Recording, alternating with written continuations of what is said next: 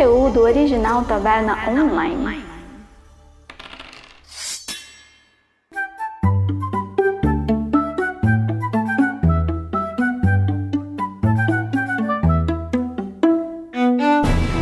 Sejam muito bem-vindos, aventureiros e aventureiras, a mais um Taverna Online. Eu sou Alan Camilo e hoje a gente dá sequência, né, aí ao nosso episódio especial sobre Tolkien.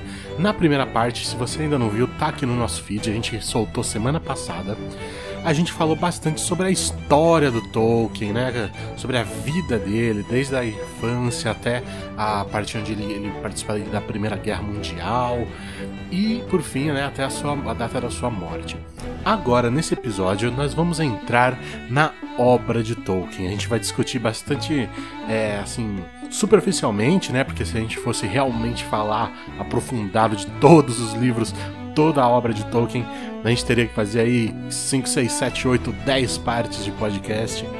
Mas a gente vai dar um overview legal assim por toda a obra dele. Vamos falar aí de alguns livros que não são tão conhecidos, né, como O Senhor dos Anéis ou O Hobbit. Vamos falar do, de, de outras coisas também. E eu espero que todos gostem muito.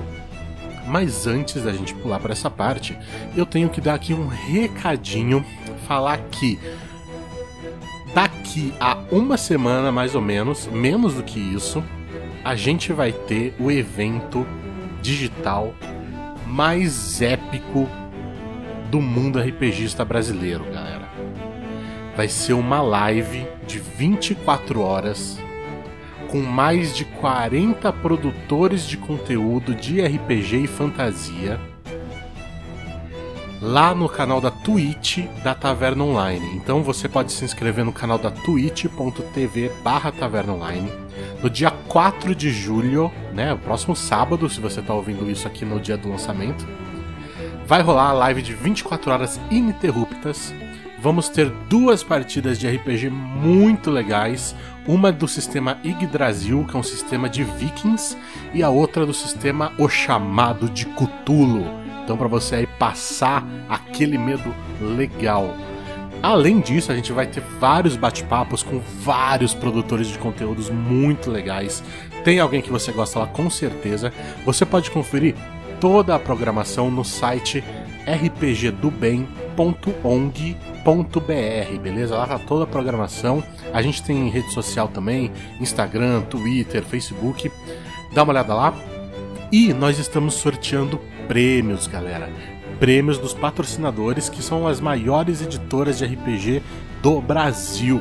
Tem coisa da Jambô, tem coisa da New Order, tem coisa da Buró Games. Então, assim, tem sistema de RPG original, tem sistema de RPG autografado, tem board games, galera. Board game, tá ligado?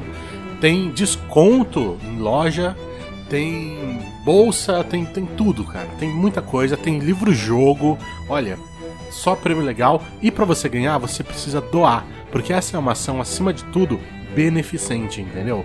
Então, doa qualquer valor que você conseguir, qualquer valor mesmo, pelo PicPay, né? A gente tá lá como picpay.me barra RPG do Bem, ou pelo Kikante, né? O site kikante.com.br barra campanhas barra RPG do Bem doa a quantia que você quiser e automaticamente você vai concorrer aos sorteios desses prêmios que são fantásticos, cara.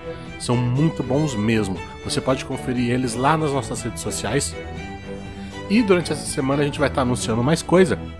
Além de participações especiais de bandas, por exemplo, que vão tocar um som da hora lá pra gente.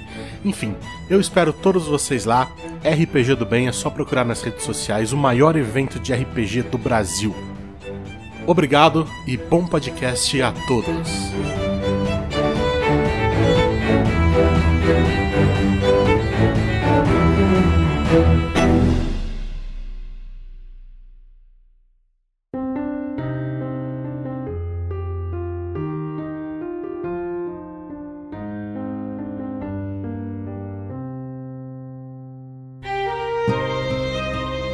Começar com esse papo, lembrando que a primeira parte desse papo, onde a gente fala sobre a história do Tolkien, sobre a vida dele, tá no episódio anterior, então você pode achar ele aqui na nossa timeline. Para começar esse papo, eu queria falar um pouco sobre as influências que Tolkien vai trazer ali na obra dele, né?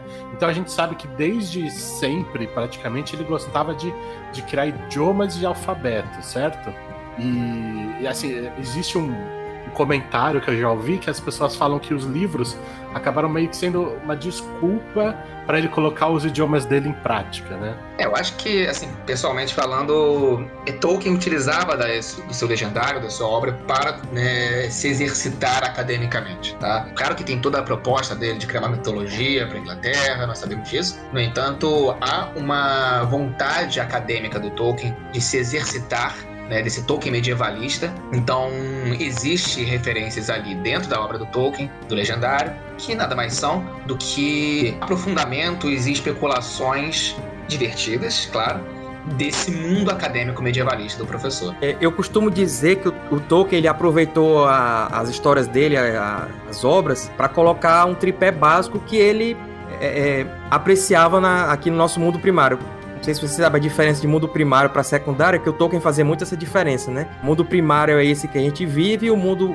secundário é, que, é o subcriado, ou seja, é um, é um mundo criado por um autor, tipo a Terra-média. Então, o que, que ele colocou nesse mundo? Ele colocou, como o Eric falou, a parte acadêmica, mas de que forma? Ele uniu a paixão pelas línguas, pela filologia, ele já criava línguas desde criança, e a paixão pelas antigas é, sagas heróicas, mitologias, né, contos de fadas, e inconscientemente ele acabou colocando a parte do cristianismo. É, inconscientemente, como ele falou no, no, início, e depois de forma consciente. Então, esse tripé básico é o que ele usava para as histórias dele, ou seja, as influências da língua, a paixão pelas línguas, as lendas antigas e mitologias e a parte da religião dele, não de uma forma explícita, mas está entranhada ali no espírito da, da obra. É, com relação às línguas, como, eu, como a gente falou no episódio anterior, a mãe dele que iniciou ele nas línguas, né, na, na parte nas línguas clássicas, do latim, do grego, ensinou até alemão para ele, e também foi ela que apresentou ele os contos de fadas. Então, até isso ele deve à mãe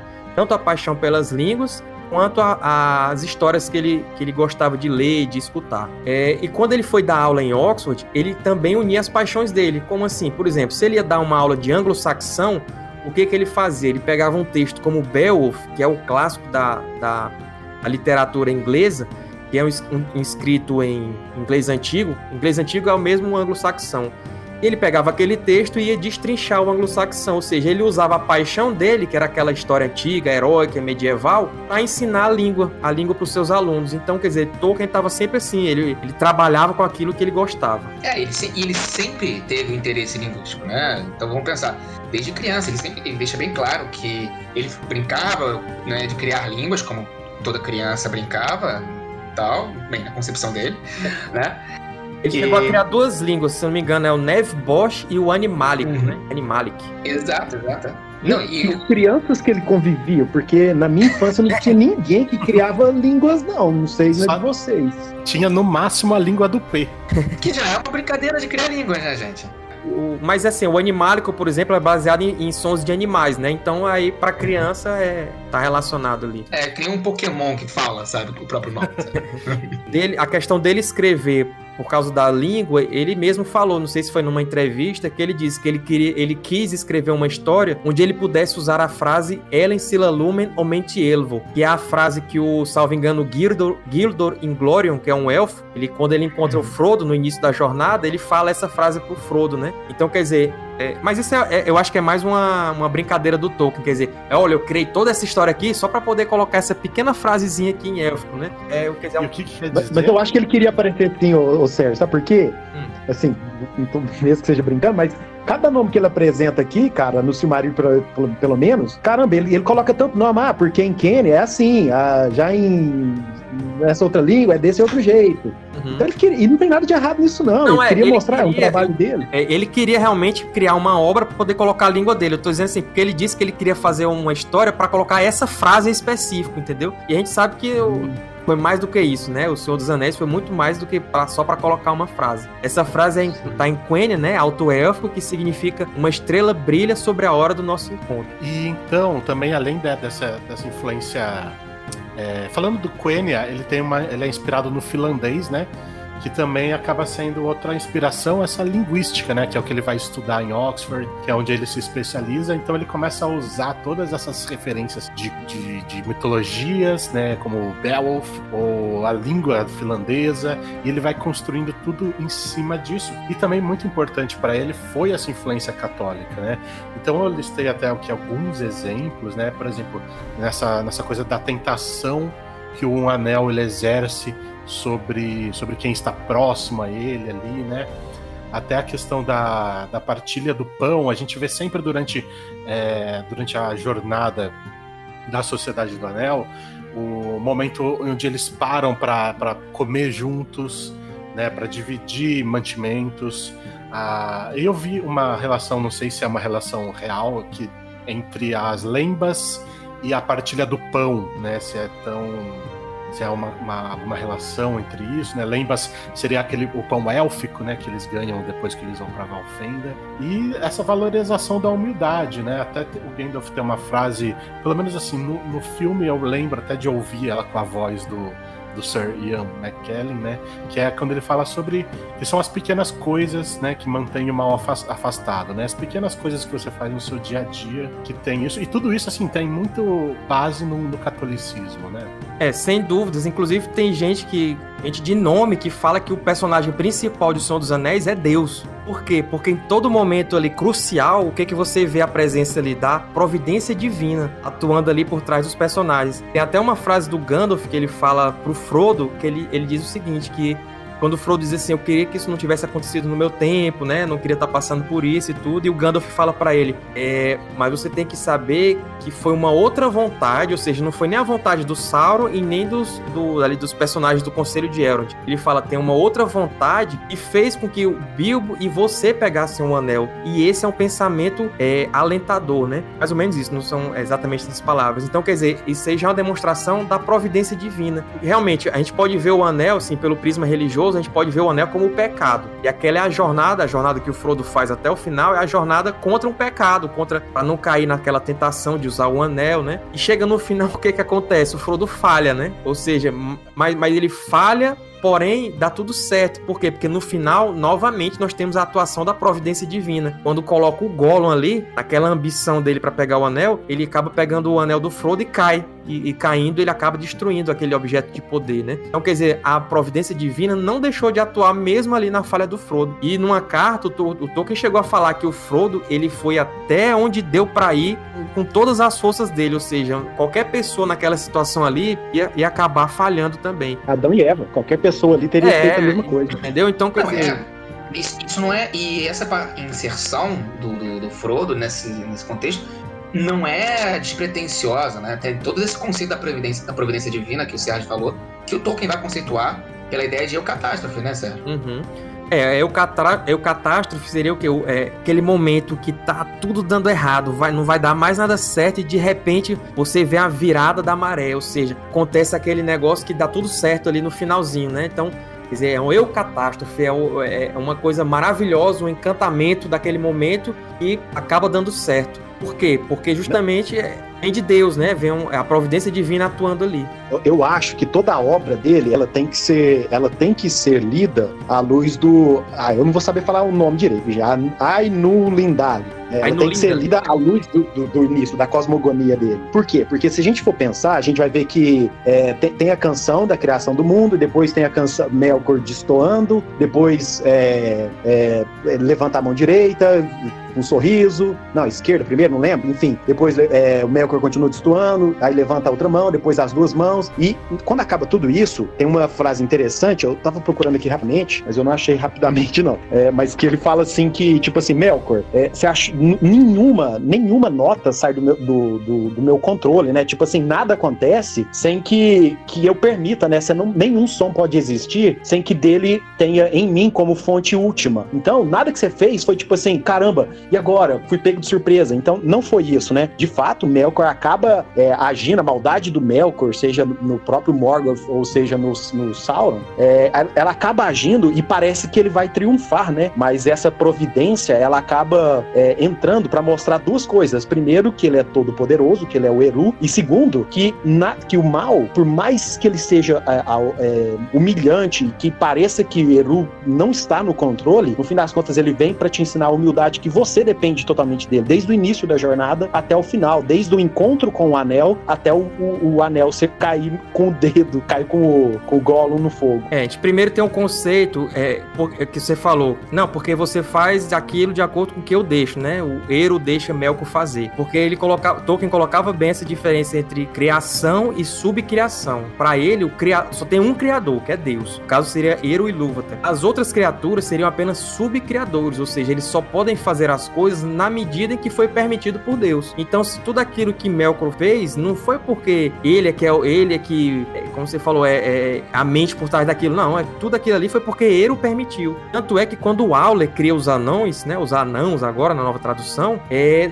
foi não foi com permissão de Eru. E quando o Eru e Lúvatar viu aquilo, ele disse: "Por que que você fez isso?", né? E aí Auler viu que tinha feito uma coisa contrária aos desígnios de Ilúvatar. Então ele diz: "Não, pode deixar que eu vou destruir". E até aquele momento, os anãos, eles não tinham vontade própria, né? Eles eram como se fossem marionetes. Por quê? Porque Auler não tinha capacidade de dar a vida para aqueles seres. Só quem tinha essa capacidade era o próprio Deus. Então, naquele momento, Auler diz: "Não, realmente eu errei, mas não foi por, por zombaria e nada disso, não foi por zombar dos seus filhos, que são os elfos e os homens tudo. Eu só tava com pressa de ensinar alguma coisa para alguém. Então, ele diz: "Mas pode deixar que eu vou destruir". Quando ele levanta aquele martelo para destruir os anãos, eles se recolhem, né? Eles se retraem. E aí, ou seja, eles já estavam com vontade própria. Por quê? Porque o próprio Deus, Eru e Lúvatar, concedeu a vida a eles naquele momento e disse: "Não vê que eles agora estão se movendo né? por conta própria?"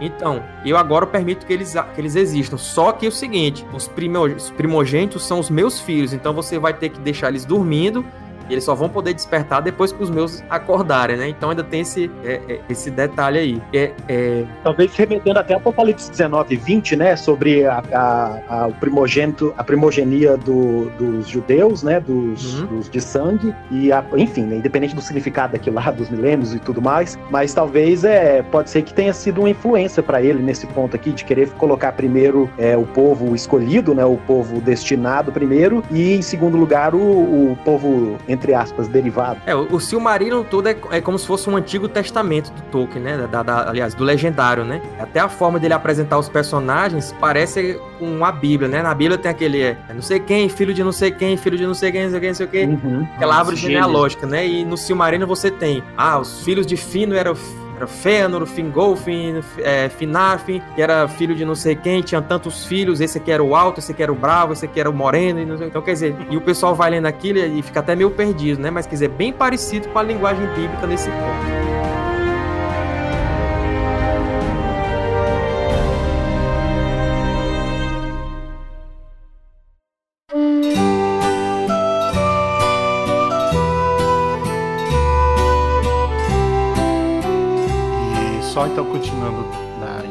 Influências, o, uma coisa acho que bem importante seriam os cenários, né? Que, da onde a história se passa, né? principalmente assim, nessas histórias de viagem, onde ele escreve, ele passa por diversos cenários. E muita coisa ali é inspirada na Inglaterra, né? Na, a gente até é, esqueceu de citar esse, esse fato no, no primeiro episódio, mas o Bolsão, né? Que era o sítio da, da tia dele, onde ele foi. Onde ele onde ele visitava. E é, eu achei aqui uma inspiração das Montanhas da Névoa, né? Que são citadas ali até nas músicas dos, dos, anon, dos anãos no. Eu não consigo falar anãos.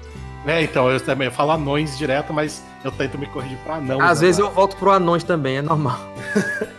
na música do, do Far Over, né, das Misty Mountains, que foi inspirada pela Suíça, né, que, que música, ele viajou e, nossa, fantástica. E a adaptação da música ficou muito, muito boa. Inclusive, independente da opinião que a pessoa tenha referente à adaptação do Peter Jackson, é, essa música salva muita coisa. Com certeza. Ah, eu não gostei, eu não gostei porque tem elfo e anão que se ama. Cara, essa música já salvou meu dinheiro. Mas você tá falando aí também do primeiro filme, né? O primeiro filme é legal. O problema são os outros. é. Eu vou te dizer que o Peter Jackson ele não faz mal quando ele tenta é, inserir uma coisa nova. É porque às vezes o, o, público é muito saudosista e não aceita que pode existir uma versão melhor. Sendo que o próprio Tolkien tinha essa ideia de companheirismo e amor entre pessoas diferentes. É que o problema é que não fica melhor. É, não, então, não, não é nem pela questão de ficar bom, eu acho que é só uma, uma vontade dele de criar, porque, por exemplo, ele, o Peter Jackson, não sei se ele vai viver o suficiente para fazer mais coisa. E ele não vai adaptar um Barry Lutton, porque ninguém vai botar esse dinheiro na mão dele. É, ele não vai adaptar um Silmarillion, porque ninguém vai botar esse dinheiro na mão dele. Então ele vai lá e fala assim: bom, eu tenho esse espaço desse filme, vou fazer essa mágica aqui, sabe? É basicamente isso. Aliás, a série vai, vai retratar qual época? É a Segunda Era. Uhum. Então, vamos, vamos falar da série daqui a pouquinho. Eu só queria terminar aqui e falar do. Tá, beleza, vamos começar então já né? falar do, dos, dos é, cenários. É, do, dos mundos, né? Inclusive vai sair, tá, saiu agora, né? Um, um, livro bem interessante em inglês, falando justamente sobre isso, os mundos de J.R.R. Tolkien, né? Do John Garth, que é conhecido por ter escrito a biografia sobre Tolkien e a relação dele com a Grande Guerra, né? Com a Primeira Guerra. E o John Garth ele fez esse livro agora que é bem interessante sobre as referências que teriam inspirado é, esse mundo né, do legendário do professor Tolkien. Inclusive, essa viagem que o professor Tolkien fez, que teria inspirado aí, é, alguns lugares, né, e outras imaginações dele sobre a própria Inglaterra né, de um passado remoto. Né?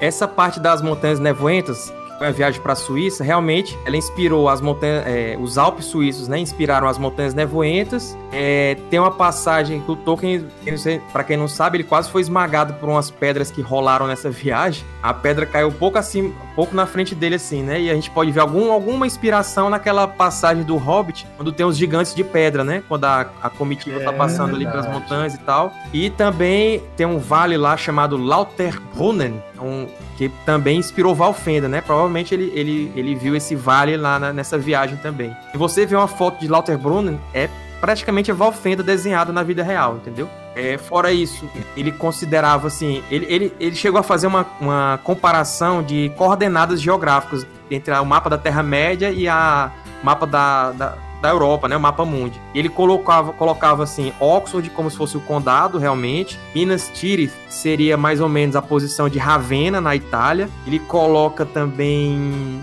é ali o sul, na parte de Harad, né? Do, do Far Harad. O Harad distante, como se fosse a África também. Então, quer dizer, ele faz algumas relações com, com o nosso mundo real. Mas a base de operações realmente ali é, é a Europa, né? Principalmente é, a Inglaterra. É, e dessa viagem também tem o famoso cartão postal, né? Onde ah, tem né, o, a ideia de Gandalf, né? Uma das ideias, né, por trás do Gandalf vem desse cartão postal desse espírito da, da é, natureza. É que ele achou um cartão postal de um artista alemão chamado Josef Madlener, chamado Der Berggeist, né? Que é o espírito da montanha. E mostrava um, um, uma espécie de um mago, realmente, de um velhinho com a barba bem longa, com chapéu é, com, acho que é um, um Bambizinho lá na, na imagem, né? E aí ele, pe, ele, ele pegou esse cartão postal e escreveu, colocou dentro do envelope e esse envelope estava escrito assim a lápis, é, a origem de Gandalf. Então realmente, pelo menos fisicamente, foi uma das origens do Gandalf. A outra é Odin, né? Odin da mitologia nórdica. Sim. Sim. Eu, tô, eu abri aqui, eu achei a imagem do cartão postal uhum. E é mesmo, é, parece um um mendiguinho é. e, um, e tem um cervo, assim. Então, é a ideia de Gandalf. Essa viagem foi muito profícua, se a gente parar pra pensar. Uhum. E, e, vamos lembrar que Tolkien não era uma pessoa que gostasse de sair muito da Inglaterra, assim, né? Ele tem essa, essa, essa viagem, tem a, a viagem, a desastrosa viagem à, à Bretanha francesa, né? A França, né? E Tolkien era uma pessoa que gostava bem de ficar na Inglaterra, né? Ele foi, é, ele foi várias vezes convidado para ir para os Estados Unidos já no final da vida, só que por causa da saúde já, né? Ele já era velhinho e acabou não conseguindo ir. Eu acho que a última viagem internacional que ele fez, talvez foi para Holanda, né? Em 71, Sim. alguma coisa assim. Sim, sim, Às vezes, se ele tivesse ido para os Estados Unidos, não, não ficavam ligando duas horas da manhã para ele. O problema não eram os americanos, eram os hippies, cara. Agora você imagina o pessoal descobrindo o endereço dele para ir à casa dele às duas da manhã, cara. Olha, eu vou te falar, não é impossível, não. Nossa eu iria, né? Eu iria. eu acho que todo mundo aqui iria, infelizmente.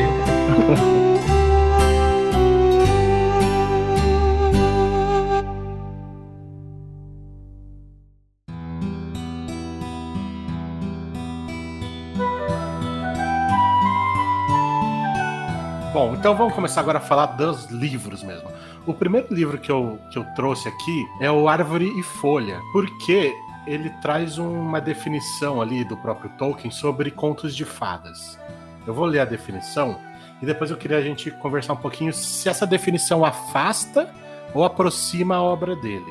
Então, assim, o Tolkien define contos de fadas como histórias escritas com origem na tradição oral e, e, que possuem um autor identificável, ou pelo menos a possibilidade de um autor identificável. Elas são histórias curtas que contam com, com um ser humano comum em meio a um mundo de fantasia, sendo este mundo não uma criação particular, mas um local e tempo facilmente identificável. Então essa é a, a, a definição que o Tolkien deu para contos de fadas, né? E aí eu fiquei pensando, será que ele quis dizer que ele, ele classifica a obra dele talvez como conto de fada ou não? Porque eu vejo pontos que se encaixam e pontos que não se encaixam. Eu não tenho nem dúvidas que ele encaixava assim, viu? Porque se a gente for ver, é, inclusive é como se ele colocasse assim um conto de fadas dentro do outro conto de fadas. Por exemplo, vamos pegar a história de Beren e Lúthien, né? A gente já tá lidando com o legendário, ou seja, já é um mundo subcriado. E lá dentro a gente tem um humano que tava andando por uma floresta e acaba encontrando uma donzela élfica. Ou seja, isso é, é o que tu acabou de ler, entendeu? O, um personagem humano que acabou encontrando um personagem fantástico dentro de uma história que já é fantástica. E olha, e olha só, gente, se você lê o material acadêmico do Tolkien, tá? Você encontra isso o tempo inteiro nas obras com as quais o Tolkien trabalhava. Se você pega, por exemplo, o famoso Beowulf, né? Do, que trabalhou bastante tempo, né? Um dos trabalhos mais é, é, robustos e publicados do professor Tolkien na academia, se você lê a narrativa do poema do Beowulf, você vê que vários momentos da, da história do Beowulf eles fazem digressões assim. Né? Contam histórias da, da mitologia, né? conta histórias de uma lenda passada, de um rei passado, uhum. e tudo isso está dentro do Beowulf, da narrativa principal, me, né? com uma analogia dentro dela. Até então, a passagem em Lost Lorien também, que os personagens pensam que ah, o tempo aqui não passa e tal, é um outro ambiente, você se sente assim, um, um outro filtro, digamos assim, né? É diferente do resto da história. Ele sempre coloca... Como é é como as histórias é, é, da mitologia gaélica, irlandesa, onde. ou galesa também, né? Provavelmente essas influências célticas, Tolkien, Tolkienianas, vêm mais da mitologia galesa. Onde você entra no mundo das fadas, o fairy, né? Isso sai de lá, e o tempo lá passa diferente. Isso está presente em todas as narrativas é, célticas, tá? Onde você. Todas não, mas em grande parte delas, onde você adentra um mundo é, férico e esse mundo tem uma passagem de tempo diferente. Tá? Então você fica três dias lá, como se você tivesse ficado três anos. Inclusive, tá? é, inclusive foi assim que Tolkien concebeu o próprio legendário dele, o Silmarillion. Foi uma decisão editorial do Christopher Tolkien deixar isso de fora, porque senão ia complicar demais. Mas no contexto do Silmarillion, a gente tem a figura do Elfwine, que era um homem, um marinheiro anglo-saxão. E o que, que ele faz? Ele acaba encontrando a rota, a rota plana para o mundo dos elfos. Então ele vai parar lá em Valinor e tudo. E lá ele chega, em, aliás, ele chega em Tolerécia, né, que é a ilha, mas já é Sim. Terras Imortais. E lá os elfos de, de, de Tolerécia começam a contar para ele aquela história do Silmarillion. Então, quer dizer, a gente tem essa figura do humano que vai para um mundo de féria, como o Eric falou, e lá ele toma conhecimento daquele mundo fantástico. Foi assim que Tolkien concebeu o Silmarillion. E tem uma relação disso com essas lendas do, do oeste, do extremo oeste irlandês, da mitologia né, das lendas medievais. O próprio rei Arthur, você né? Encontra... tinha Avalon, Sim. né? Que... Avalon, há uma correlação direta entre Avalon, né? né e, e Avalon. Capital né, de Tolerância. Né, exatamente. E essa viagem para o, oeste, onde você encontra maravilhas, está presente tanto na mitologia mesmo é, céltica, galesa, como e gaélica, mas também histórias como de São Brandão, né? Resumindo, é, então está presente nessas lendas gaélicas que Tolkien conhecia bem, né? Não só porque leu durante a sua formação, mas até porque muitos desses volumes ele possuía em casa, livros que ele possuía e usava para trabalhar academicamente. Então, como eu falei, lendas arturianas, né, presentes né, é, na mitologia galesa, ele tinha conhecimento. É, então você pode tirar Beren Lúthien, tem muitos resquícios daí. Você pega questões né, da lenda arturiana, onde você encontra o, o oeste né, é, de Avalon. É, Tolkien, inclusive, trabalhou com essa questão né, da, da, queda de Arthur durante um tempo. Então você tem. E Ser Gawain, e o Cavaleiro Verde também. Então você tem todas essas questões acadêmicas, essas influências acadêmicas presentes no legendário de forma bem clara.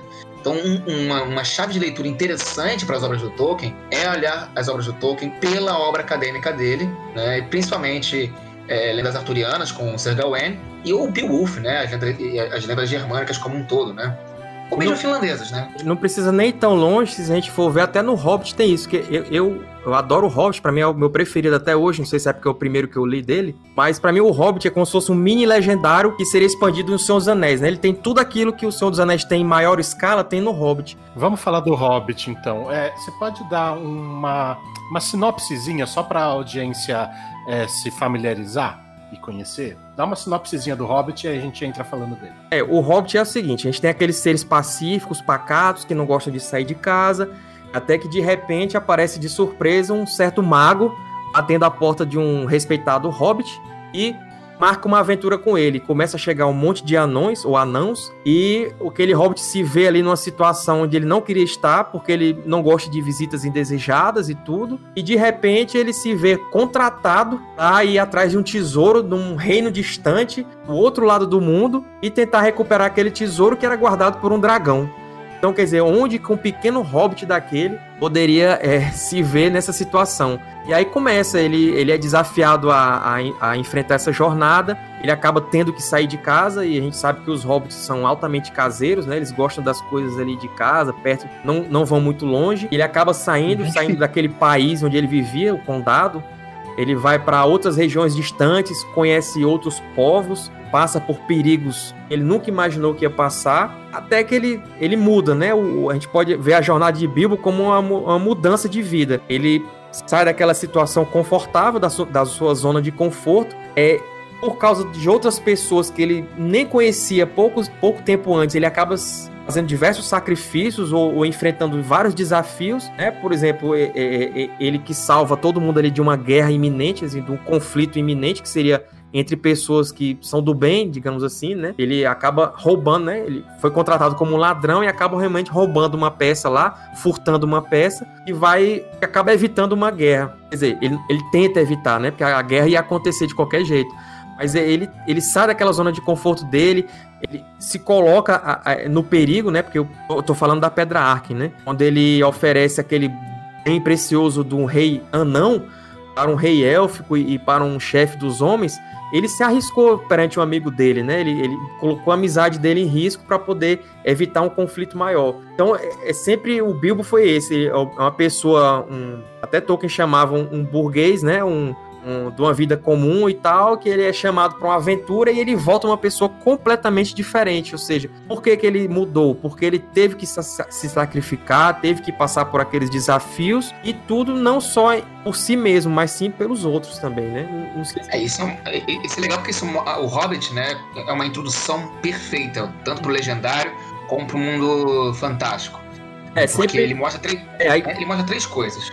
Né? Primeiro, ele mostra que você, ele te coloca na história, porque ele fala com você. Né? Então, ele tem essa questão que é muito interessante. O segundo ponto é que ele mostra essa dicotomia entre o conforto e a aventura, né? entre você ficar no seu lugar e você agir né? nesse mundo. E o terceiro, né, pra galera do RPG, é que você pode começar uma aventura sem estar na taverna. Eu discordo disso. Tá vendo? Muito Inclusive, uma coisa que é interessante do princípio da história, é, e já comparando com o princípio do Senhor dos Anéis, que tem um, um- um tempo grande entre cada uma das histórias, é a própria figura do, do, do Gandalf, né? Que ele era visto no começo como um grande mago, e no Senhor dos Anéis a gente vê ele como, ah, é o cara dos fogos de artifício. Que, é, o tempo é, também era diferente. No momento que o, o Bilbo sai, era um tempo de grandes feitos e, e grandes situações, tanto que o próprio Gandalf era muito mais conhecido. E aí, um, um tempo depois passado, aparentemente o, o próprio condado não teve nada de fora de contato. Você vê que o, o, o Gandalf se torna um personagem que ah, é aquele mago lá que faz os fogos e vem pras festas. Exato. O... Isso é, é- isso é culpa dos próprios hobbits, né? Que eles não gostavam de saber nada do mundo exterior. O Gan- mas é porque o Gandalf, ele, ele era bem amigo do avô do Bilbo, na verdade, né? Então ele, ele ia pro condado há muito tempo antes. Já na época do Bilbo ali, ele já tava um pouquinho distante mesmo. E o próprio Bilbo se distancia de todo mundo depois que ele volta da viagem. Uhum. Todo mundo vê as diferenças dele, como vocês falaram, né? Só que ele se torna uma pessoa reclusa tanto pelo anel que ele guarda, né? Quanto pelo, pelo fardo de conhecer o mundo agora. Ele tem a visão diferente do mundo. Ele sabe que o condado é um refúgio. É mais por isso, inclusive, porque se você parar a pensar, originalmente, na história do Hobbit, o anel não tinha essa questão toda. Né? Uhum. Isso vai ser trabalhado bem depois, quando ele começa a, a desenvolver o Senhor dos Anéis. Ele tem que retornar. Inclusive, a primeira edição, ele tem que, reta- ele tem que mudar a edição do Hobbit, né? Do que saiu originalmente, pra depois encaixar melhor no Senhor dos Anéis, por conta da questão do anel, né, nesse caso. É, no Hobbit o anel ele é simplesmente um anel mágico que torna a pessoa invisível, né?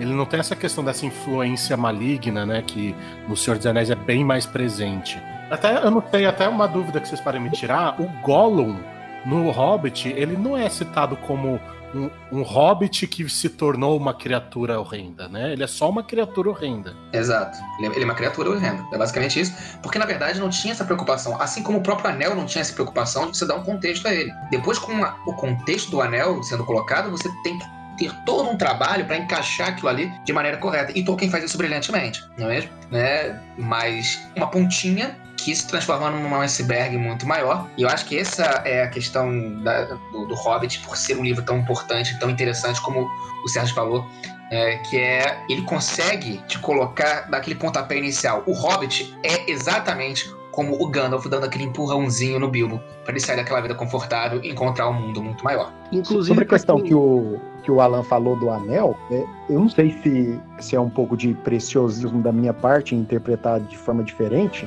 mas me parece que o anel em si mesmo, ele não, não, não, não, não é maldade em si, né? Acontece que ele é potencialmente uma, uma geração de maldade, porque é, é, na versão final, né, no- nos finalmente, ele potencializa todas as coisas que você é bom. Então, é, imagina, né, a tentação, você, ah, eu sou bom jogando basquete, quando eu coloco ele eu fico, sei lá, um LeBron James. Então, todo mundo fica tentado por isso, né, e não que ele te corrompa, na verdade. Acontece que pelo Sauron ser de pura maldade, potencializou a maldade dele, né, e aí quando ele usou parte de si para compor ele, é, aí não sei dizer se isso aí faz com que a pessoa se torne necessariamente má, né? Porque É, o, o- Ele- o anel em si ele era mal, porque ele foi feito por É. Sauron, né? E Sauron usou a magia para o mal. Então a magia era justamente isso: é você usar sua destreza, sua habilidade para colocar num certo objeto. Então, como é- ele nasceu mal, então isso a gente pode, pode dizer. Agora, o que tu tá falando, Luciano, é em relação à ambição de quem está usando o anel. Então, por isso que, por exemplo, imagina um, um Gandalf com um anel, o próprio Tolkien disse que ele seria pior do que o Sauron. Agora, se Uhum. você coloca um Frodo com um anel, nem usando, né? Só portando, parece que já tem a influência, né? É, é porque é como o Sérgio está falando, são duas questões aí distintas, tá? É, uma coisa é a intenção do objeto sendo feito. Ele foi feito por Sauron por um, ob- por um objetivo e de uma forma, uma forma ma- ligada à, à maldade. Então ele tem essa questão já na sua, é, na sua forja. Tá? Inclusive, voltando aí nesse ponto, a questão do texto do História de Fadas, que foi citado aí, né, onde Tolkien fala sobre a questão da magia na Terra-média, como um todo, no- né? Que é uma coisa que muitos jogadores de RPG não conseguem compreender muito, né? Quando leem Tolkien, esperam o Gandalf mandar uma bola de fogo, né? Um Que fireball. foi o que Isso eles fizeram no filme do Hobbit, né? No filme do Hobbit, o Gandalf tá overpowered, assim. O cara faz umas coisas. Mas o próprio Gandalf de livro para livro, ele muda bastante, parece, a personalidade dele. Vocês notaram isso também? É porque a perspectiva de quem tá narrando é é diferente. É mesmo porque aquela transição de, de, de cinza para branco, de forma nenhuma é, é a única transição dele. É, até é legal de ver como que tem muito sincretismo com as coisas que o, que o Tolkien vivia, é, exatamente porque a história ela vai se caminhando onde, por exemplo, os magos que vão sendo apresentados do Silmarillion em diante, mas ali no Senhor dos Anéis vai ter uma, uma, uma, uma visão melhor, porque eles estão de fato andando com a galera, é, é- é ver que, por exemplo, o mago ele, ele tem uma predileção inicial, é, ele tem um, um- um porquê inicial, só que aí ele começa a mostrar onde esses porquês são utilizados. É, por que, que, por exemplo, o Radagast que, que tá lá no mato e ele tem essa ligação com a natureza, por que, que ele é o marrom, por que, que em momentos específicos é a sabedoria dele que tem que ser buscada. Então, é, os, o- a- os magos em si, os, os Valar, né, é, eles eles estão na Maia. Terra com uma predileção, os Maia, perdão, é, eles estão na, na, na Terra com uma predileção na Terra-média, só que eles têm essa tendência também evolutiva de mostrar quais são os outros pontos da predileção deles. É, eles têm habilidades, né? E mais uma questão da questão né, sobre o, Gandalf em si que estava sendo colocada, da- é uma questão mais de perspectiva sobre quem está falando sobre o Gandalf. É, se você vê a visão do Bilbo no Hobbit, ele tem uma visão do Gandalf. A visão do, do Frodo, do Sam, né, depois no Senhor dos Anéis, é uma outra visão. Se você pega Uhum. é, é, até mesmo a forma como outros personagens falam e chamam o Gandalf, você vai ter uma- também uma outra perspectiva. É só ver a questão da nomeação, né? Isso é muito importante. Duas, duas coisas muito importantes no Legendário. Uma são os, os votos, né? Ah, que alguém faz, né? Que tem um laço vassálico muito forte. E outra questão são os nomes. O Senhor dos Anéis, só o livro Senhor dos Anéis, tem mais de 600 nomes individuais e desses nomes individuais todos eles têm epítetos, apelidos que mostram a perspectiva multifacetada de cada um desses personagens. Só o Sauron tem mais de 100 an- nomes diferentes na obra. O Aragorn. contar o Aragorn, exato. Tinhoso, capeta. É, a, a maior prova disso é quando a gente vê que todas as culturas que são apresentadas, elas têm a visão específica delas em relação aos elfos. Porque tudo existe, tem o seu contexto em cada situação, mas em relação aos elfos, tudo tem nome diferente, história diferente, lugar diferente, visão totalmente diferente, porque é a visão élfica da coisa. Eles estavam lá antes, né? É a perspectiva anterior. E Isso é que é massa, né, Eric? É porque parece que assim, é como se as obras existissem fora do, do, do Tolkien, né? É o Tolkien contando, mas é como se não fosse ele contando, como se fosse um, um achado de uma outra pessoa e tá contando de uma perspectiva diferente uma história, né? O Tolkien ele quis fazer isso propositalmente, né? O, o Hobbit ele é narrado, ele foi escrito pelo Bilbo Bolseiro, né? E o Tolkien ele apenas encontrou esse texto e botou a público na nossa língua comum, como um bom medievalista, massa ideia. como uma obra medieval, né? É isso que ele faz. Acho e que é por isso que a gente tem essa sensação ao ler. É o texto medieval encontrado em melhor condição possível, né? Porque uma trilogia que não se perdeu uma página. Daí tem um- os complementos acadêmicos, né? Que, mas é por isso que eu digo que o, o legendário do Tolkien é um exercício acadêmico pro Tolkien. Ele fazia isso no seu trabalho, tá? Eu, eu falo, né, como uma pessoa que também trabalha com questão acadêmica, você toda hora lê e relê fontes antigas e tenta encontrar alguns espaços ali que você possa preencher. Porque a fonte tem buracos, tá? Fontes históricas, quanto mais antigas, mais buracos tem. Não nós usamos como método científico para tentar, né? É, preencher aquilo ali. É, o Tolkien fazia isso com seus trabalhos, com Beowulf, com vários outros. E é isso que ele tenta fazer de maneira imaginativa no, no Senhor dos Anéis, no Hobbit. É como se tivesse pegado uma fonte antiga e feito o trabalho de convertê-la para o nosso entendimento atual. E isso traz a profundidade dessas obras como O Senhor dos Anéis ou O Hobbit pra gente.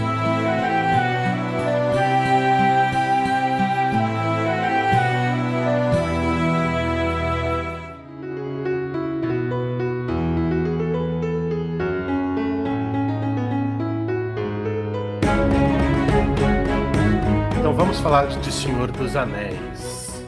É, Eric, dá uma Oi. sinopsezinha, se você conseguir, do Senhor dos Anéis, igual o Sérgio fez com o Hobbit. Em 300 caracteres, vai lá. Faz um tweet aí. Então, é, o, o Senhor dos Anéis, né? Ele. O Senhor dos Anéis é, é uma- é a- talvez seja a obra mais relevante né, do professor Tolkien publicada em vida e narra o que aconteceu né, na, na Terra-média décadas depois de- da viagem de Bilbo, né? Da aventura de Bilbo em um Hobbit. E nesse momento, você encontra esse Bilbo já maduro e né, aquele anel que ele encontrou com uma outra proposta. E essa proposta é justamente que esse anel quer voltar para quem ele para quem fez ele, que no caso é Sauron, o Senhor do Escuro. E a partir daí se desenrola todo um, um- um, né, um, um ambiente onde os hobbits, agora representados né, pelo sobrinho do Bilbo, Frodo Bolseiro, Samwise Gamgee, é, Pippin e Merry, tendo que fazer uma jornada para né, tirar esse anel do condado e sair, né, botar o pé na estrada. E quando eles colocam o pé na estrada, a aventura começa de fato, onde eles encontram outras pessoas, outros problemas, outras aventuras, que vai se desenrolar numa verdadeira guerra do, pelo anel, né? E que tem o seu desfecho justamente, né? Nesses elementos fantásticos da, né, do retorno do rei, onde todas essas culturas se reúnem lutando né, pela, pela- pelos povos livres da Terra-média contra Sauron, Senhor do Escuro, né, e todos os dobramentos que o- o embate entre o bem e o mal pode trazer em cima disso. E uh, o, o Senhor dos Anéis, o que aconteceu? O Hobbit fez sucesso quando ele foi publicado, né? E aí a editora ela queria publicar mais uma história do Tolkien. Só que o Tolkien queria publicar o Silmarillion, né? E a editora fez uma pressão nele para ah, tá é legal esse negócio de Silmarillion, mas e Hobbit? Onde tem É, Hobbit? exato. Onde entra Hobbit, né? Tinha que ser uma história com Hobbit, né, cara?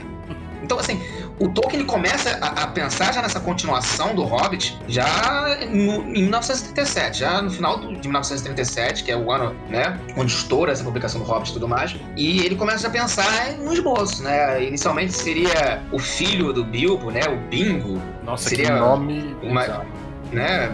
Aí depois teria um, um herói hobbit, o Trotter, no meio. Porque ele, o Tolkien, quando foi começar a escrever a história, a história foi ganhando, foi ganhando força além do que ele pensava. Ela foi ganhando tentáculos, né? Então, é, Bingo vira Odo, que vira Frodo, né? Então, Trotter, que seria um meio um Hobbit Aragorn. É, imagina, um Hobbit Aragorn, né? de, de Bri, uma coisa assim, né? meio doida.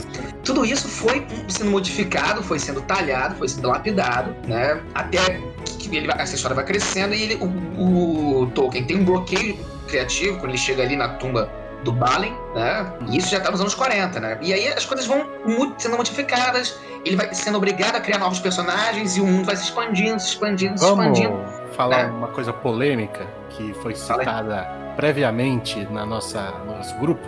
Aproveitando que você falou da tumba do Balin, Uhum. quando eles estão ali é, em Moria, é Moria, né? É, é Moria. Existe um grande perigo que eles enfrentam ali, que é, eu esqueci o nome do bichão de fogo. O Balrog. O Balrog, isso, o Balrog. Balrog, tem asa ou não tem asa? Coisa tranquila de resolver. Resolve fácil, é um consenso. acabou de tocar um dos pontos mais polêmicos dentro da comunidade Tolkien no mundo todo, que é se Balrog tem asas ou não. Exatamente, porque no filme ele é, ele é obviamente representado com asas, porém ele não voa, né? Ele cai, até porque ele cai, né? Se ele cai, ele não voa. Então, assim, se ele tem asas e não voa, ele é tipo uma galinha. Agora. Melhor ele definição de Balrog. Agora, o É que eu galinha acho. pegando fogo. Agora, o que eu acho que eu vi, eu até acho que foi no Tolkien Talk que eu vi um vídeo sobre isso, que a descrição que a gente tem é de, são sombras que se espalhavam como uma asa, né? Então, eu acho que faz Tem outras questões sentido. bizarras. Se você pega, por exemplo, no Silmarillion e tudo mais, o Balrog, ele se movimenta with winged speed. com Velocidade de Isso voo, quer dizer que- né? É, isso quer dizer que ele tem asa? Não. Mas pode dar a entender que ele tem asa? Também. Então, assim, É, e tem outra passagem que eu acho que essa ficou fora do Silmarillion, não lembro. Que no original ele fala que os Balrogs voaram, né? They flew over é, a É. Alguma coisa. Só que, assim, também na mesma na, na- no capítulo de Moria, também o Gandalf manda eles voarem, né? A sociedade do Anel, fly you fools. Então, quer dizer, a sociedade vai sair voando também? O, vai- o, Gan- o Aragorn vai bater asa, né? O Frodo vai sair aí voando? Não, né? Tem gente que fala que ele queria dizer sobre as águias, né? Que ele fala fly your fools porque ele queria indicar pra eles irem com as águias. ah, essa teoria é muito É a louca, cara. forçaçãozinha aí. A águia não é táxi, né, gente? Não é boa. Águia, águia não é Uber, né? É, Uber, Uber Eagle, não dá. Não Não, e, e outra coisa, essa Ó, tá aí uma passagem... ideia de empreendedorismo, ó. Fazer um, um aplicativo diferente com, com o símbolozinho do Gandalf e as águias. Só que você tem que todo fazer um, um, uma- um juramento de vassalagem de soberania, né? Então vai ser mais complicado você fazer a adesão a esse pacote aí. É, nessa passagem de Moura, a gente tem que fazer a interpretação do português, né? Do, quer dizer, do inglês, no caso, né? Porque primeiro ele fala assim, que ele tinha aquela sombra como se fossem asas. Ou seja, ele- a prioridade é essa, ou seja, é uma sombra que parece asa, mas não é asa. E depois é que vem a passagem onde ele fala, e suas asas abriram de uma ponta a outra das paredes. Mas são asas mesmo? Não, são aquelas sombras que parecem com asas. Então por isso que o autor escreveu, as suas asas se abriram, né? Então a gente tem que fazer essa interpretação mais aí no, no- é, no- na língua aí, entendeu? Mas aí tá, Sérgio. O que que seria então essas coisas que estavam se abrindo como se fossem asas? É, porque o, o Balrog, ele, ele é tipo assim, ele não é um, um- um corpo que nem o nosso, que tem uma pele que segura os ossos, segura os tecidos, entendeu? O Balrog, ele é, dito, ele é uma sombra, ele é uma sombra em movimento. Então imagina Uhum. uma sombra andando, é aquela fumacinha que fica pra trás, digamos, em grosso, a grosso modo seria isso. Então ele, e Uhum. quando ele quiser, queria queimar, ele queimava e saiu fogo, entendeu? Então essas asas seriam isso, é uma- um, é um resto de fumaça, digamos, de sombra que sai dele. Ele é uma figura sombria. Agora disso é. disso virar uma asa de verdade, já vai da imaginação de cada um. E por isso que É. ninguém vai conseguir entender isso. É, inclusive, É. assim, se a gente tentar trazer pro lado do RPG, é uma coisa que, assim, se a gente fosse colocar numa cena de D&D da vida, ali, é, tentando usar a obra do Peter Jackson pra exemplificar bem, tinha dois seres em queda lutando. Se o Balrog voa, acaba a luta. Então começa assim, o Gandalf cai e vai pra onde ele quiser, sai voando, monta no cajado, sai voando, não sei. Ele poderia ter qualquer situação possível, mas eles estavam em queda de combate. Pra que alguém voe e continue em combate, ou os dois estão voando ou não estão em combate. Só que o que, que dá pra perceber ali? Eles estão num combate corpo a corpo em queda, o que já não faria um pouco de sentido, mas dá pra tentar levar pela situação onde o Balrog não quis voar porque ele queria combater o Gandalf. Então, o, o- mais próximo do que a gente poderia ver como por que, que o Balrog não voou é porque ele estava combatendo o Gandalf que estava em queda livre. Ou o ele é uma galinha flamejante, como. como agora. é que Lembrando-. Lembrando que ele não foi o único Balrog que, que morreu caindo, né? Também teve o que matou É. o Findle também, que morreu caindo. Exatamente. E nin- ninguém diz que. E mesmo que o Balrog tivesse, mesmo que aquele Balrog específico de Moria tivesse asas, não queria dizer também que outros tivessem. É, afinal são Myers que encarnar, que vestiram uma roupagem, né? Sim, sim, muda de forma. Né? Isso é uma questão, assim, a forma é, é mutável. O Sauron, por exemplo, ele era conhecido justamente por mudar de formas, por exemplo. né? Então, Ah, eu queria tirar uma dúvida agora, você citou Sauron, que eu tenho uma dúvida sobre o Boca de Sauron. O Boca de Sauron é um outro personagem ou ele é o Sauron? E por que que especifica Boca de Sauron? Eu nunca entendi isso. Boca de Sauron, porque ele é um emissário. sabe? Igual o Avatar, né? Tipo, tipo o Ah, Avatar. Ele é um não, arauto, faz ele é um sentido, faz ele é um sentido. arauto. Ele é um arauto. Faz sentido. É que não Ele é, ele é como se fosse um, ele é como se fosse um embaixador do Sauron, ele é um diplomata, digamos assim, de Mordor, né? Dentro do, do visual, dentro do imaginário medieval, ele é um arauto. O arauto é aquele que, pro- que proclama reis, por exemplo. É isso. Tanto é que, não, sei se vocês sabem, mas o- os próprios. é, o exército de Sauron era proibido de usar o nome Sauron. Ele não. Ele era proibido usar esse nome dentro de Mordor. Mas agora só existem dois personagens que são da, da hoste de Sauron que falavam Sauron. Era justamente o Boca de Sauron, que ele fala lá quando os capitães do Oeste chegam lá. E também aquele emissário, não sei se vocês lembram, é no Conselho de Elrond, o, o Glóin fala que tinha ido um emissário de Sauron lá na Montanha Solitária, lá em Erebor, pra tentar pegar a ajuda dos anãos. E esse emissário que foi, que 99% de certeza que era um, um Nazgûl, ele também fala em nome de Sauron. Então ele também tinha autorização de usar o nome, de o nome Sauron. E outra coisa interessante, né, que o pessoal não, não se toca também, que a Guerra do Anel não estava acontecendo apenas ali no sul, em Gondor. Uhum. Também se expandiu pro norte, né? E teve a resistência em Erebor, em as regiões ali do norte. É tanto que no, no abismo, abismo de Helm, né, os, os elfos não poderiam estar lá, como aconteceu no filme, porque eles estavam pelejando, né, nos livros também, na floresta lá de... Principalmente lá em cima, Uhum. né?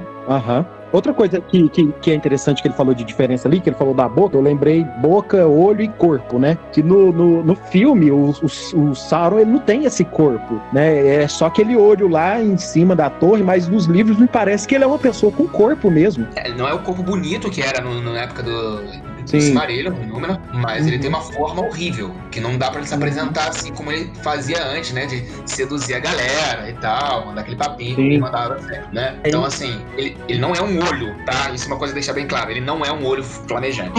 E o próprio Peter Jackson sabia disso, porque ele chegou a gravar a cena do Aragorn lutando contra o Sauron no final. Só que aí É. ele viu que ia, ia contra o resto do filme todinho e resolveu tirar isso. Mas lá nos extras do, do, do DVD tem. Que aí ele, Aí, graças que ele tirou essa cena, né? é o que, que ele fez? Ele Será? tirou, tirou o Sauron e colocou aquele troll no final. Que faz mais Será sentido, porque que- naquela, na- na- no Portão Negro você tem o Troll, né? Claro que quem dilacera o Troll é o Pippin, mas tá lá. Será que o Peter Jackson. Isso é spoiler?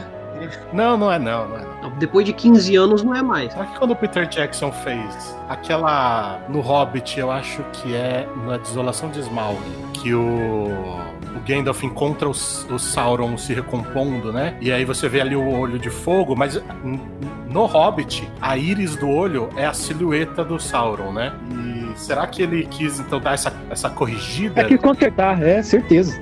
Na época do Hobbit ele é um necromante, né? Ele tem, ele tem uma forma. Mas esse é o ponto, né? Eu acho que a gente tem que pensar que ele tentou dar uma corrigida sim, eu acho que é isso. E digo mais, eu acho que a, a- a imagem do olho flamejante ficou tão forte na cultura pop que a galera não consegue, mesmo quem lê o livro, às vezes esquece que o Sauron tinha uma forma. Sim, a imagem ficou muito icônica, né?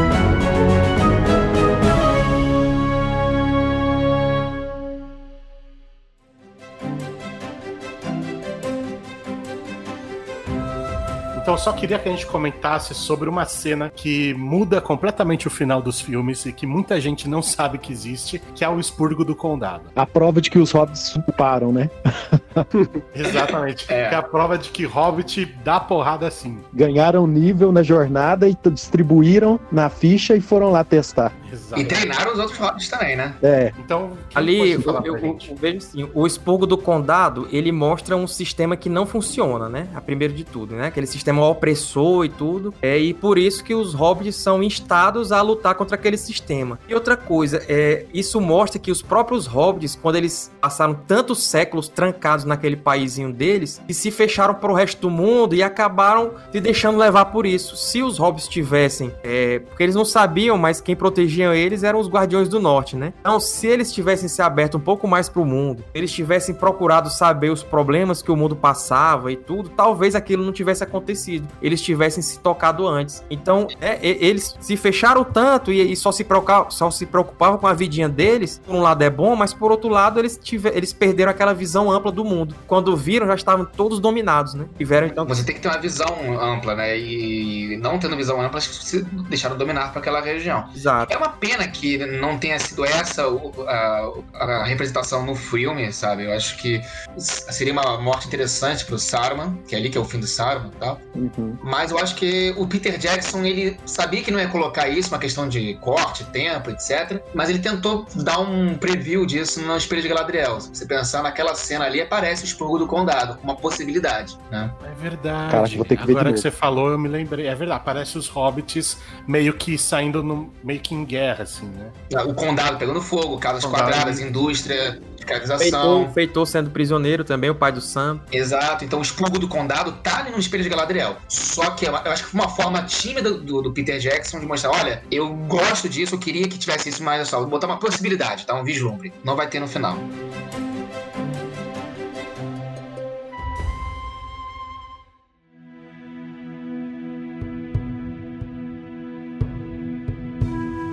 Bom, então agora só pra gente encerrar, tem muita coisa de Senhor dos Anéis que já foi feita e tem muita coisa para ser feita, como por exemplo a série que vai sair pela HBO, né? Então o que, que a gente pode esperar dessa série? O que, que vocês acham que vai ser, a história, os personagens? Porque não vai ser uma adaptação dos livros, né? Vai ser uma história original. Não, é, não, na verdade, é, no começo, a, a, a, o que eles estavam passando era que ser, assim, fiel aos livros, porque até porque um, acho que o maior Tolkienista vivo até hoje, que é Tom Chip, ele estava envolvido na produção, né? E, e, como consultor. E esse ano até fiquei meio preocupado agora, porque parece que ele saiu da produção da série, né? Então não sei o que, que isso quer significar. É, passado, Sérgio, eu, eu tava, quando eu tava pesquisando sobre isso e tudo mais, até conversei com a galera de fora da, uhum. da, tese. E o que parece que o Tom Shipper não saiu assim, escorraçado, bravo. Não. Parece que ele deu a consultoria dele. Ah, e... tá. Já, já terminou o que ele tinha que fazer lá, né? É, entendeu? E tá tudo bem. Uhum. E aí vamos lá, vamos gravar. Foi o que pareceu. Agora pessoal. sim, a questão do. Porque é, o, o, Alan falou que não, não vai ser fiel, acho talvez pelo nome dos personagens que foram divulgados, né? Isso aí a gente tá vendo da seguinte forma: que é, uma, é, é para não, não acusar quem que vai ser cada personagem. É só uma forma de despistar a imprensa especializada, né? O que eu tinha entendido é que seria. Eu, sei, eu posso estar completamente errado, tá? O que eu entendi é que seria ela se passaria na mesma época do Senhor dos Anéis, mas seria outras pessoas, outra não. história. Não, não, é a segunda era. A primeira ideia, é, a primeira ideia que eles tiveram foi fazer entre o Hobbit e o Senhor dos Anéis, porque muita coisa acontece ali. Tanto é que a gente cogitou que podia ser a história do próprio Aragorn, porque como lá no Senhor é. dos Anéis ele já tá com 80, salvo engano, 84 anos, ele quando ele era jovem, ele teve muita coisa, né? A parte dele se descobrir herdeiro de Isildur, é, dele ter vivido em Rohan, ele foi praticamente praticamente um cavaleiro de Rohan também, com outro nome. Ele serviu a, a, ao lado de Denethor em Minas Tirith, entendeu? Tudo isso aí quando ele era jovem. Então a gente achou que ia ser isso aí. Só que aí depois, quando a, o pessoal da série fez um perfil oficial no Instagram e tudo, aí eles começaram a divulgar que seria a segunda era. Então começaram a divulgar uma série de mapas, assim, um, um mapa retroagindo, como se fosse da terceira era, uhum. agindo até a segunda era, e até mostrar a ilha de Númenor, né? Então, a gente, e aí eles falaram assim, é bem-vindos à segunda era. Então, praticamente com confirmaram que vai ser a Segunda Era, ou seja, é a, é a Ilha de Númenor, a- o Acalabeth. Ilha de Helena, né, na verdade. É, a gente tem pouca referência sobre as histórias. Nós temos o, o principal que aconteceu na Calabeth, mas tem muito espaço para você colocar, né, na Segunda Era, personagens diferentes. Então, pode ter sim personagens novos, com nomes novos, tá? Que eles vão colocar ali para ter talvez um, um, um fio condutor, um romance, uma coisa assim, mas não necessariamente os nomes que eles colocaram nos personagens principais estão é, é, são os nomes verdadeiros, né, dos atores. A gente só vai saber disso quando começar agora a gravação e começarem a surgir fotos, especulações, né? Eu tava Certo. tanto na esperança que fosse do Quentin Silmarillion. Eu quero saber, na verdade, quem vai ser o Sauron, cara. Isso que eu quero saber, porque ele vai se apresentar como Senhor dos Presentes ali, né? E eu acho que é aquele ator que fez o tio Ben lá do Game of Thrones, né? Que ele foi escalado como um dos principais da série. Eu acho que Ah, massa. Hum, o tio Benjen, verdade, né? é. O Uncle Benjen. é o Ben. Pode ser. Ele Vamos podia ser mesmo. Eu consigo imaginar ele de Sauron. Que bom, né? Quem, quem sabe, né? Tiraram ele, né? Na ida do, do Game of Thrones, vão colocar numa série decente. Ai, meu Deus. Com um final bom, né? Um canal bom, quem já sabe que é bom, inclusive.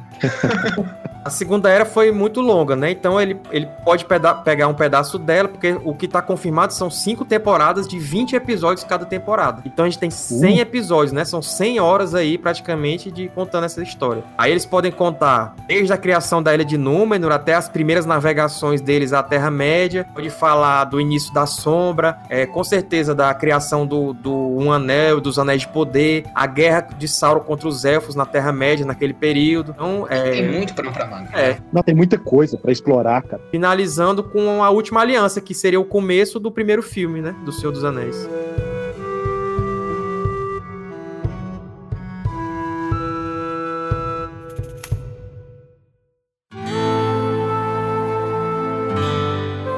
A gente gravou três horas.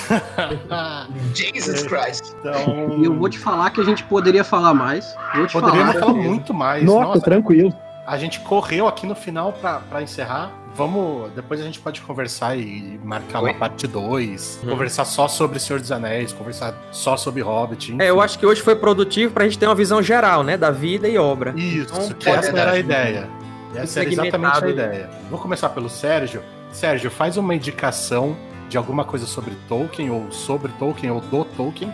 Indicação de Tolkien, eu vou indicar então o livro, né? Que é a melhor fonte que a gente tem pra descobrir mais. Eu vou indicar a biografia oficial do Humphrey Carpenter, porque ele foi ele, esse biógrafo, ele teve contato com os papéis originais do Tolkien, com as suas cartas, inclusive ele editou o livro, as cartas de J.R.R. Tolkien. Ele conversou com muita gente, entrevistou muitas pessoas que conviveram com Tolkien, e essa biografia foi feita em cima disso. Então ela mostra o Tolkien assim mais próximo da realidade possível. Então procurem lá a biografia J.R.R. Tolkien, uma biografia de Humphrey Carpenter. É, fora isso, é, o pessoal do Rio de Janeiro aí, procure a Toca Rio, porque os caras lá são sempre ativos, até nesse período de quarentena, eles estão lá é, nas atividades, fazendo eventos online e tudo. Então, parabenizo o Eric, que é o, o atual presidente da Toca do Rio, e todo o pessoal que participa, né? E já da minha parte, eu recomendo, aliás, eu recomendo não, peço que vocês visitem lá o nosso canal Tolkien Talk, que é primariamente um canal de YouTube, mas também tem o Facebook, tem o Instagram, tem o Twitter, para saber tudo sobre a vida e obra de Tolkien, as adaptações, a- os livros que ainda não foram publicados, livros que só foram publicados lá fora, tudo isso a gente fala no canal Tolkien Talk. E também visitem também o meu outro projeto, que é o canal também no YouTube, o Guardião Católico, onde a gente faz um estudo da vida e obra do Tolkien utilizando a chave católica de interpretação, né? Buscando ver através dos olhos de um católico como é que aquele escritor católico vivia sua vida e escrevia suas histórias. Então, eu quero também agradecer aqui a oportunidade do pessoal da Taverna Online, do Alan pela, pela companhia hoje, do Eric, do Erli, do Luciano e a todo mundo que está ouvindo aí. Continue acompanhando a Taverna Online e até uma próxima oportunidade para a gente falar de assuntos mais específicos sobre Tolkien, a Terra-média, os elfos, os hobbits e todo esse mundo que a gente adora aí. Vamos então com o Eric. Eric, uma indicação e a seu jabazinho final. Beleza. É, eu gostaria, né, mais uma vez, de agradecer assim, a- aqui a oportunidade. Eu acho que é sempre muito bom é, poder falar de Tolkien com todos vocês aqui. É, agrade- agradeço muito mesmo essa oportunidade. Estar tá aqui não só com vocês, né? Também com o Sérgio, que é um, um, é um amigo, né? De bastante tempo, assim, desses, dessas tokenices nossas, assim. E o canal Tolkien Talk é, sem sombra de dúvidas, hoje a maior, né? É a maior fonte de divulgação mais aprofundada das obras do Tolkien no, no YouTube, na internet geral, né? indo em lugares onde quase ninguém é, consegue ir, inclusive, né? graças à internet e o trabalho fantástico que eles fazem. É, indicações gerais assim, que gostaria de dar, é, basicamente buscar, né, para quem lê bem inglês, o History of Middle-earth, né, a história da Terra-média. A HarperCollins Brasil deve publicar nos próximos anos em português, mas vale a pena procurar já. E para quem né, gosta de de RPG, que eu acho que é a proposta aqui do canal, a boa é sempre dar uma olhada no, no sistema, no One Ring, né, no Um Anel, que é um sistema bem interessante que consegue transportar você para dentro da Terra-média de fato, assim, eu acho bem legal. E para quem tá no Rio de Janeiro ou tem acesso à internet, quer bater um papo sobre Tolkien, ler, estudar Tolkien com a gente da Toca Rio de Janeiro, é, basta fazer parte do nosso grupo, nós somos abertos para quem tiver a, a vontade de ler, se aprofundar. Nós, nós fazemos encontros todos os meses, né? Antes da pandemia, né, com piqueniques, com conversas e, e, trocação de ideia. E agora, né, fazemos via Discord também os nossos encontros. Basta entrar em contato conosco na, no, ou no Instagram, no Twitter, ou no WhatsApp. Basta procurar uh, Toca underline RJ e tenho certeza que basta falar amigo que você já está lá dentro tá, do grupo. E Eli, você tem alguma coisa legal para indicar e o seu jabazinho final? Eu vou começar aqui então falando do, do, do, do jabazinho para ficar mais prático. É, se você gosta de RPG, tá aqui por causa de RPG, gosta de Tolkien pra caramba e quer aprender bastante sobre RPG, não deixe de procurar aí Mestres de Aluguel no Google, em qualquer lugar que você procurar, em todas as redes sociais a gente carrega o mesmo nome, Mestres de Aluguel. E não deixe de ouvir o nosso podcast, o Mestres do Cast, que é onde a gente coloca todo o nosso trabalho em prática, mostra o que a gente faz com RPG e como a gente leva o nosso trabalho adiante. E para dar minha ideia aqui de é, eu acho que todo mundo deveria ler, porque já se prepara um pouco para a série que muito provavelmente vai estar tá, é, vindo nessa temática, é ler os contos inacabados de Númenor e da Terra-média. Porque além de tudo que pode ser falado em todas as mídias, é, aqui nos Contos Inacabados fala sobre os outros magos, que praticamente quem só conhece as obras principais não vê de fato. Então, é, os Contos Inacabados é uma boa ideia para onde você se situar no que falta nas, nas mídias principais. Muito bom. Luciano, então você agora, indicação e jabá. É, a indicação é, é, musical, não é de leitura. É uma banda que se chama Blind Guardian. Tem um álbum específico que se chama Nightfall on Middle Earth, que é só sobre a primeira era. É, não sei se tem segunda era, não. É só sobre a primeira era mesmo. Então, assim, são músicas excelentes para quem gosta do estilo. É, é, um metal, assim, um pouquinho mais agitado, mais progressivo. E, enfim, tem, tem músicas belas, tem é, é para questão de ambientação, tem uma parte tem trechos de músicas que são só é, a imaginação do, dos, dos, de quem compôs a, música é, sobre conversas que não estão no livro, mas a gente imagina, né? É, que aconteceram, como por exemplo, quando Melkor foi ser é, capturado no fim, né? E humilhado, quando ele despede o, o Sauron, né? Não tem é, esse diálogo, mas eles, eles imaginam esse diálogo e, e ambientam como se fosse um, um audiodrama mesmo. É, e tá no CD, é muito bom, eu gosto bastante. Então essa é a indicação. O meu jabá é a minha página, né? Um universo que eu, que eu crio, que eu já desenvolvo e escrevo há 11 anos que, é, que se chama Tem só no Instagram por enquanto porque tem pouco tempo que eu resolvi divulgar esse material. Então segue lá que teremos novidades, talvez, no futuro, se vingar. Muito bom. A Taverna Online está em todas as redes. Eu recomendo você seguir a gente no Instagram, é taverna online. Mas a gente também tá aí no Facebook, a gente também tá no Twitter e aí eu queria divulgar aqui a nossa, a nossa conta no Pinterest, que também é taverna online. E lá a gente tem pastas divididas por gênero de RPG. Então você vai vai ter pastas voltadas para personagens de cyberpunk, personagens de steampunk, personagens de fantasia medieval. E dentro dessas pastinhas você encontra definidos por gênero e classes. Então você está procurando uma mulher guerreira, você vai ter ali uma imagem de mulher, mulher guerreira, que é um homem ladino. Você tem ali imagens de homem ladino. E é, esse mês a gente criou em parceria com o pessoal do podcast Tava Imaginando, que são meninas muito legais que falam sobre inclusão, é, a pasta Black Lives Matter Together in RPG, que a gente concentrou ali só personagens negros, também divididos em classe, raça e gênero. Então, é, se você tá procurando um bardo negro, vai estar tá lá. Se você quer um monge negro feminino, vai estar tá lá também. E muitas outras coisas. Obrigado e até semana que vem.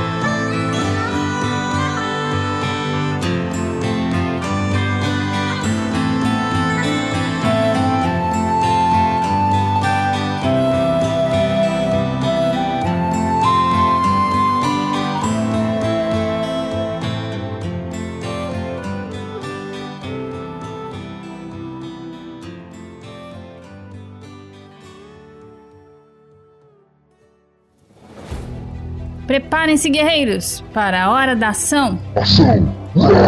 Calma, senhor meio orc. Sem violência, é uma ação solidária. Solidária! RPG do Bem. A maior campanha beneficente RPGista já feita com o apoio e patrocínio dos maiores canais e empresas de conteúdo para RPG, board games e fantasia no Brasil. Venha participar! As arrecadações duram um mês e começam dia 17 de junho pelo site quicante.com.br barra campanhas barra RPG do Bem. quicante.com.br barra campanhas barra RPG do Bem. E não é só, se liguem nessa. Nos dias 4 e 5 de julho vai rolar o Taverna Live Taverna Online. Uma live histórica de 24 horas ininterruptas que promete reunir os grandes canais influenciadores da internet em diversos programas temáticos, como bate-papos, one-shots ao vivo, bandas e sorteios. Fiquem de olho, sigam as redes sociais, arroba RPG do Bem e confiram a programação e os eventos no site rpgdobem.omg.br rpgdobem.ong.br